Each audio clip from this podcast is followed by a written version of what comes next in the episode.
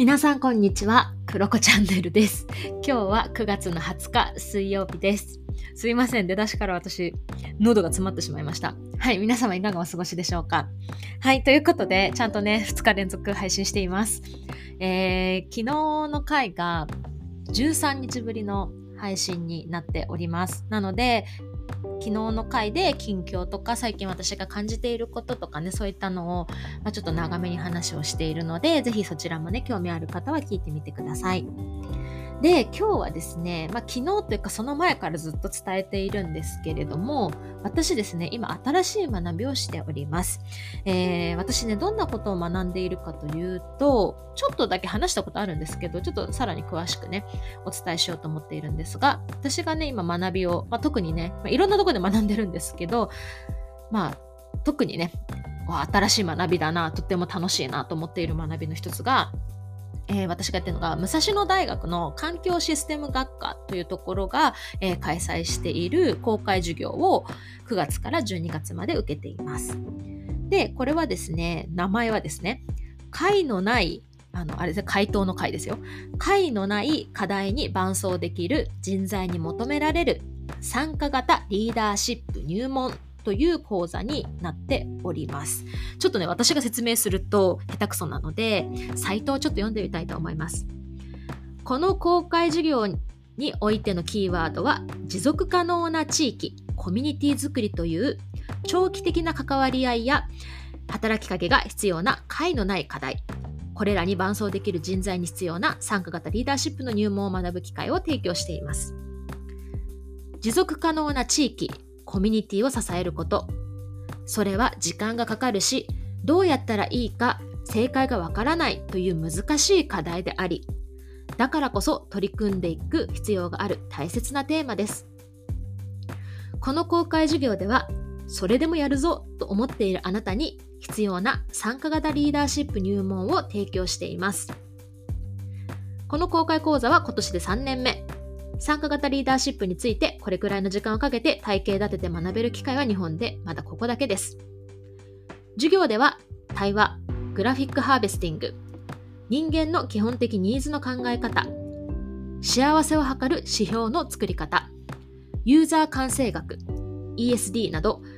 解のない課題に求められる話し合いの形を体験し、振り返るというリズムで学んでいきます。解のない課題に向き合うときに必要なシステム的なものの見方、働きかけ方を学んでいくことで、皆さんがそれぞれのフィールドに戻った後も、多様な人々と助け合いながら学び続けられることを願っています。授業では、一人一人の多様性を認め合うと同時に、他の人と共に過ごせる公平なコミュニティの形も探求します。ということでまたちょっと続くんですけれども、まあ、こういうふうにね、サイトには書いてあります。で、私はね、これ、あの、おすすめしてもらって、まあ、私が結構対話の場作りだったりだとか、e プロジェクトっていう、えー、コミュニティをね、作ったりとか、いろんなことをしているのもあって、まあ、それを見てくださってた方が、え、これ絶対クロコちゃんにいいと思うよって言って、で、ここの、えー、この授業をね、あの、一緒にされているのが、一般社団法人サステナビリティダイアログという、えー、団体さんが一緒にね、武蔵野大学と提携してやっているんですけれども、まあ、その、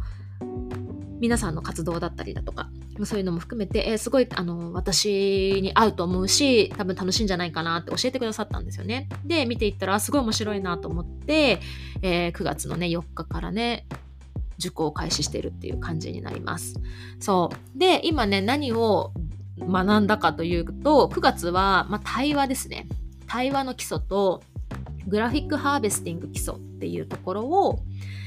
えー、学んできました。なので、まあ、そこからですね、あ、これすっごい面白かったっていうところをちょっとだけご紹介できたらいいかなというふうに思っています。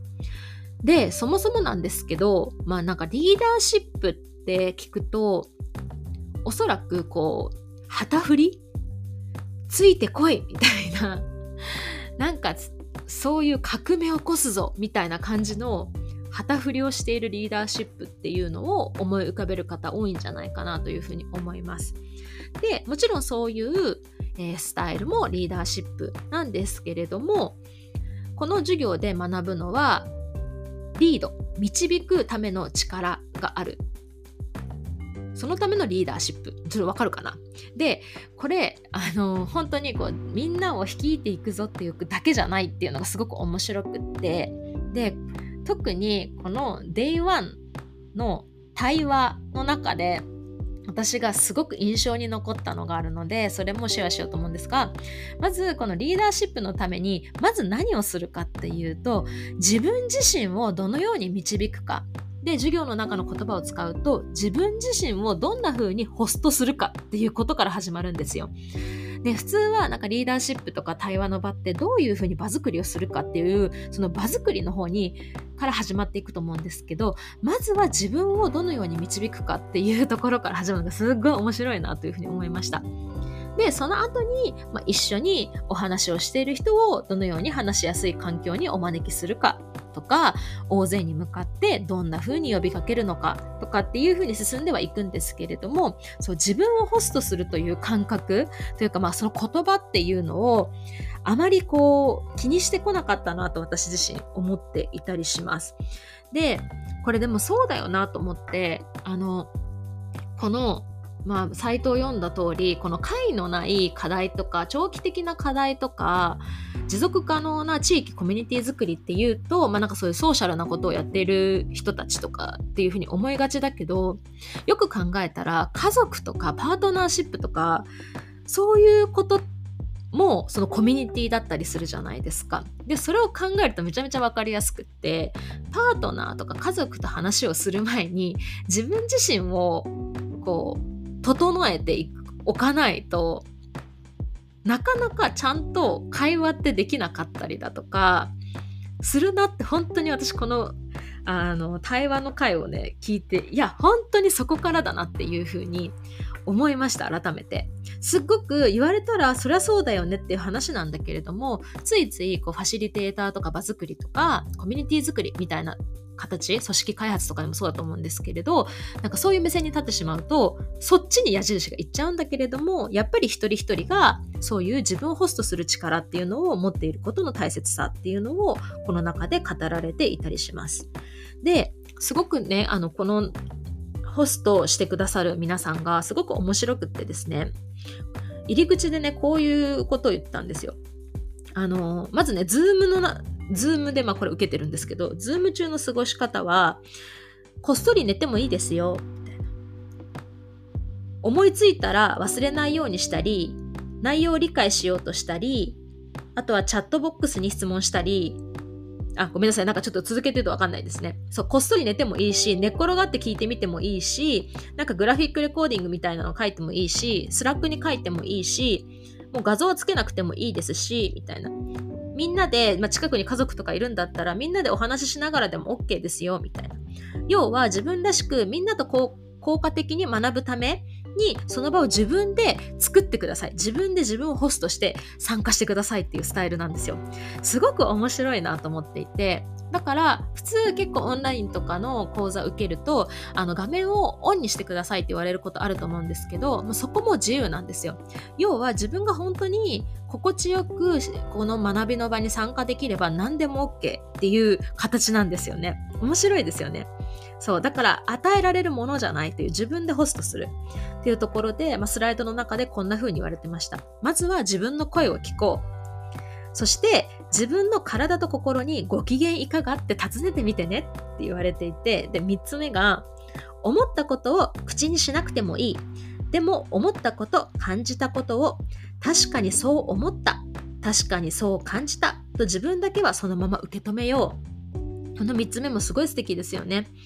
あのー、やっぱり今までの私たちの授業で発表すること手を挙げること何かリアクションをすることっていうことをすごく求められるし私自身もファシリテーターをしていたりだとかいろんな場でねなんかそういうふうにどうしたらみんなが手を挙げてくれるかな発言してくれるかなっていうふうに考えていたんですけれどもそもそもそういうこともしなくていいししてもいいっていう感じそう。ただしその時に自分が思ったこと感じたことを自分だけはそのまま受け止めてあげるっていうあり方。そして4つ目は自分らしくいられるためのプラクティスを探そうっていうこの4つがねあの言われてるんですよ。いやすごい面白いですよね。なんか私はこう本当に対話のファシリテーションの仕方とかね、そういうとこところから入っていくと思ってたから、ああ、面白いなと思って、でも確かにそういうふうに、全ての参加者、それが2人だろうが10人だろうが50人だろうが100人だろうが一人一人がそういうふうに自分をホストして参加しているという場であればめちゃめちゃ気持ちよくその場が構成されるんだなっていうことが分かりました。ああのなんかね、すごい気持ちよくって、この授業中4時間あるんですけど、めちゃめちゃ気持ちいいんですよ。もうなんか、なんだろう、こういう風な入り口で入っているので、自分をホストしているという前提でみんながその場にいるから、その発言とかなくても、あ、みんなが自分をホストしてるんだなっていう風にファシリテーターもきっと感じると思うし、参加者同士も、え、なんで私だけカメラオンなんだろうとか、え、なんかみんなちゃんと聞いてるのかなとか思わないっていう前提なんですよね。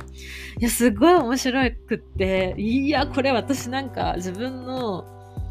走りする回でこれやりたいなってすごく思いました。はい。